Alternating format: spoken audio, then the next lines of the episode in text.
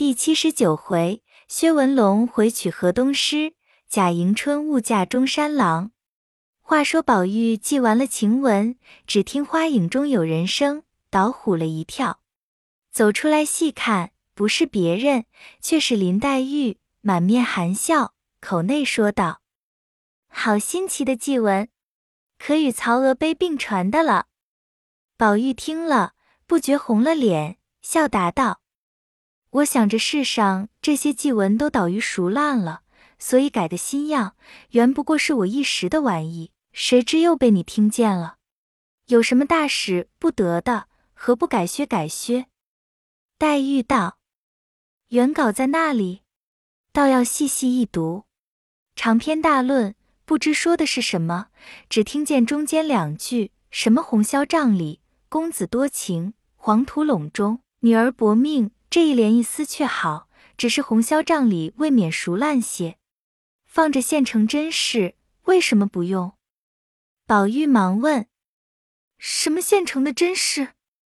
黛玉笑道：“咱们如今都记霞影纱壶的窗格，何不说茜纱窗下，公子多情呢？”宝玉听了，不禁跌足笑道：“好极，是极，到底是你想得出。”说得出，可知天下古今现成的好景妙事尽多，只是愚人蠢子说不出、想不出罢了。但只一件，虽然这一改新妙之极，但你居此则可，在我实不敢当。说着，又接连说了一二十句，不敢。黛玉笑道：“何妨？我的窗籍可为你之窗，何必分析得如此生疏？古人异性陌路。”上然同肥马，衣轻裘，避之而无憾。何况咱们？宝玉笑道：“论交之道，不在肥马轻裘及黄金白璧，亦不当锱铢较量。倒是这唐突规格，万万使不得的。如今我月姓将公子女儿改去，竟算是你累他的道妙。况且素日你又待他甚厚，故今宁可弃此一篇大文。”万不可弃此茜纱新句，静默若改作茜纱窗下，小姐多情，黄土陇中，丫鬟薄命。如此一改，虽与我无涉，我也是切怀的。黛玉笑道：“她又不是我的丫头，何用作词语？况且小姐丫鬟亦不典雅。等我的紫鹃死了，我再如此说，还不算迟。”宝玉听了，忙笑道。这是何苦又咒他？黛玉笑道：“是你要咒的，并不是我说的。”宝玉道：“我又有了这一改，可妥当了。莫若说茜纱窗下，我本无缘；黄土陇中，清河薄命。”黛玉听了，冲然变色，心中虽有无限的狐疑乱拟，外面却不肯露出，反连忙含笑点头称妙，说。果然改得好，再不必乱改了，快去干正经事吧。才刚太太打发人叫你，你一早快过大舅母那边去。你二姐姐已有人家求准了，想是明那家人来拜允，所以叫你们过去呢。宝玉拍手道：“何必如此忙？我身上也不大好，您还未必能去呢。”黛玉道：“又来了。”我劝你把脾气改改吧，一年大二年小。一面说话，一面咳嗽起来。宝玉忙道：“这里风冷，咱们只顾待站在这里，快回去吧。”黛玉道：“我也家去歇息了，明再见吧。”说着，便自取路去了。宝玉只得闷闷的转步，又忽想起来黛玉无人随伴。忙命小丫头子跟了送回去，自己到了怡红院中，果有王夫人打发老嬷嬷来，吩咐他明日一早过贾赦那边去，与方才黛玉之言相对。原来贾赦已将迎春许与孙家了，这孙家乃是大同府人士，祖上系军官出身，乃当日宁荣府中之门生，算来亦系世交。如今孙家只有一人在京，现袭指挥之职。此人名唤孙少祖，生得相貌魁梧，体格健壮，弓马娴熟，应酬全变，年纪未满三十，且又家资饶富。现在兵部后缺提升，因为有事，假设见是世交之孙，且人品家当都相称和，遂倾慕则为东床娇婿。亦曾回明贾母，贾母心中却不十分称意，想来兰祖亦恐不听。儿女之事自有天意前因，况且他是亲父主张，何必出头多事？为此只说知道了三字。余不多及。贾政又深恶孙家，虽是世交，当年不过是鼻祖息慕容命之事，有不能了节之事才拜在门下的，并非失礼民族之意。因此道劝见过两次，无奈假设不听，也只得罢了。宝玉却从未会过这孙少祖一面的，次日只得过去聊以色泽，只听见说娶亲的日子甚急。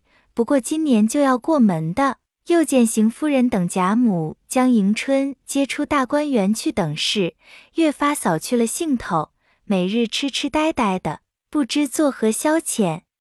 又听得说陪四个丫头过去，更有跌足自叹道：“从今后这世上又少了五个清洁人了。”因此天天到紫菱洲一带地方徘徊瞻顾，见其轩窗寂寞。屏障萧然，不过有几个该班上夜的老妪。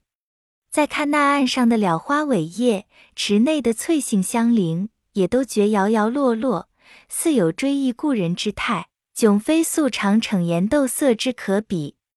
既领略得如此寥落凄惨之景，是以情不自禁，乃信口吟成一歌曰：“池塘一夜秋风冷，吹散芰荷红玉影。”了花林叶不胜愁，众露繁霜压仙梗。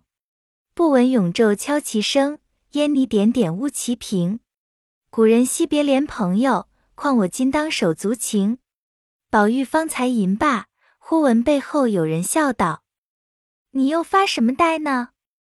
宝玉回头忙看是谁，原来是香菱。宝玉便转身笑问道：“我的姐姐，你这会子？”跑到这里来做什么？许多日子也不进来逛逛。香菱拍手笑嘻嘻的说道：“我何曾不来？如今你哥哥回来了，那里比先时自由自在的了。才刚我们奶奶使人找你凤姐姐的，竟没找着，说往园子里来了。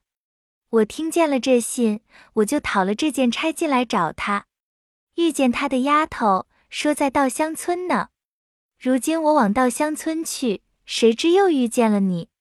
我且问你，袭人姐姐这几日可好？怎么忽然把个晴雯姐姐也没了？到底是什么病？二姑娘搬出去的好快，你瞧瞧这地方好空落落的。宝玉应之不迭，又让他同到怡红院去吃茶。香菱道：“此刻竟不能，等找着琏二奶奶说完了正经事再来。”宝玉道：“什么正经事这么忙？”香菱道：“为你哥哥娶嫂子的事，所以要紧。”宝玉道：“正是，说的到底是那一家的。只听见吵嚷了这半年，皆又说张家的好，明又要李家的，后又议论王家的。这些人家的女儿，他也不知道造了什么罪了，叫人家好端端议论。”香菱道：“这如今定了，可以不用搬扯别家了。”宝玉忙问：“定了谁家的？”香菱道：“因你哥哥上次出门贸易时，在顺路到了个亲戚家去。这门亲缘是老亲，且又和我们是同在户部挂名行商，也是数一数二的大门户。前日说起来，你们两府都也知道的，和长安城中。”上至王侯，下至买卖人，都称他家是桂花下家。宝玉笑问道：“如何又称为桂花下家？”香菱道：“他家本姓夏，非常的富贵，其余田地不用说，单有几十顷地独种桂花。凡这长安城里城外桂花局，俱是他家的，连宫里一应陈设盆景亦是他家供奉，因此才有这个浑号。如今太爷也没了，只有老奶奶带着一个亲生的姑娘过活，也并没有哥兄弟。可惜他竟一门尽绝了。宝玉忙道：“咱们也别管他绝后不绝后，只是这姑娘可好？你们大爷怎么就中意了？”香菱笑道：“一则是天缘，二则是情人眼里出西施。当年又是通家来往，从小都一处厮混过。”续起亲是姑舅兄妹，又没嫌疑。虽离开了这几年，前儿一到他家，夏奶奶又是没儿子的，一见了你哥哥出落的这样，又是哭又是笑，竟比见了儿子的还盛。又令他兄妹相见，谁知这姑娘出落的花朵似的了，在家里也读书写字，所以你哥哥当时就一心看准了。连当铺里老朝奉伙计们一群人扰了人家三四日，他们还留多住几日，好容易苦辞才放回家。你哥哥一进门就咕咕唧唧求我们奶奶去求亲。我们奶奶原也是见过这姑娘的，且又门当户对，也就依了。和这里姨太太凤姑娘商议了，打发人去一说就成了。只是娶的日子太急，所以我们忙乱的很。我也巴不得早些过来，又添一个作诗的人了。宝玉冷笑道：“虽如此说，但只我听这话，不知怎么倒替你担心虑后呢。”香菱听了，不觉红了脸，正色道：“这是什么话？素日咱们都是私台私静的，今日忽然提起这些事来，是什么意思？怪不得人人都说你是个亲近不得的人。”一面说。一面转身走了，宝玉见他这样，便怅然如有所失，呆呆的站了半天，思前想后，不觉滴下泪来，只得没精打采，还入怡红院来，一夜不曾安稳，睡梦之中犹唤晴雯，或眼膜惊怖，种种不宁。次日便懒进饮食，身体作热。此皆近日抄检大观园，竹思琪。别迎春、悲晴雯等羞辱惊恐悲戚之所致，兼以风寒外感，故酿成一疾，卧床不起。贾母听得如此，天天亲来看事。王夫人心中自悔不和因晴雯过于逼责了她，心中虽如此，脸上却不露出，只吩咐众奶娘等好生服侍看守，一日两次带进医生来诊脉下药。一月之后，方才渐渐的痊愈。贾母命好生保养，过百日方许动荤腥油面等物，方可出门行走。这一百日内，连院门前皆不许到，只在房中玩笑。四五十日后，就把他拘约的火星乱蹦，那里忍耐得住？虽百般设法，无奈贾母、王夫人执意不从，也只得罢了。因此和那些丫鬟们无所不至，恣意耍笑作戏。又听得薛蟠摆酒唱戏，热闹非常，以娶亲入门。闻得这下家小姐十分俊俏，也略通文翰。宝玉恨不得就过去一见才好。再过些时，又闻得迎春出了阁。宝玉思及当时姊妹们一处，耳鬓厮磨，从今一别。纵的相逢，也必不似先前那等亲密了。眼前又不能去遗忘，真令人凄惶迫切之至。少不得潜心忍耐，赞同这些丫鬟们私闹事闷，幸免贾政责备逼迫读书之难。这百日内，只不曾拆毁了怡红院，和这些丫头们无法无天，凡世上所无之事，都玩耍出来。如今且不消细说，且说香菱自那日抢白了宝玉之后，心中自谓宝玉有意唐突她，怨不得我们宝姑娘不敢亲近，可见我不如宝姑娘远矣；怨不得林姑娘时常和她嚼口气的痛哭，自然唐突她也是有的了。从此倒要远避她才好。因此以后连大观园也不轻易进来，日日忙乱着。薛蟠娶过亲，自谓得了护身符，自己身上分去责任，到底比这样安宁些。二则又闻的是个有才有貌的佳人，自然是典雅和平的，因此他心中盼过门的日子比薛蟠还急十倍。好容易盼得一日娶过了门，他便十分殷勤小心服侍。原来这夏家小姐今年方十七岁，生得一颇有姿色，一颇实的几个字。若论心中的丘壑经纬，颇不惜凤之后尘。只吃亏了一件，从小时父亲去世的早，又无同胞弟兄，寡母独守此女，娇养溺爱，不啻珍宝。凡女儿一举一动，比母皆百依百随，因此未免娇养太过。竟酿成个倒直的性气，爱自己尊若菩萨，亏他人秽如粪土，外具花柳之姿，内秉风雷之性。在家中时常就和丫鬟们使性弄气，轻骂重打的。今日出了阁，自谓要做当家的奶奶，比不得做女儿时腼腆温柔，需要拿出这威风来，才前压得住人。况且见薛蟠气质刚硬。举止骄奢，若不趁热造一气炮制熟烂，将来必不能自述其志矣。又见有香菱这等一个才貌俱全的爱妾在世，越发添了宋太祖灭南唐之意。卧榻之侧，岂容他人酣睡之心？因他家多桂花，他小名就唤作金桂。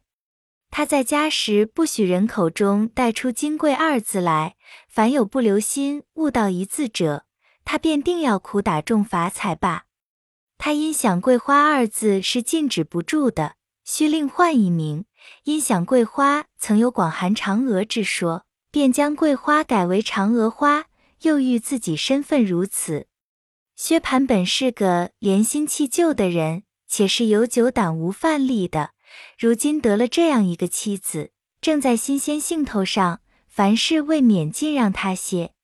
那夏金贵见了这般行景，便也试着一步紧似一步。一月之中，二人气概还都相平；至两月之后，便觉薛蟠的气概渐次低矮了下去。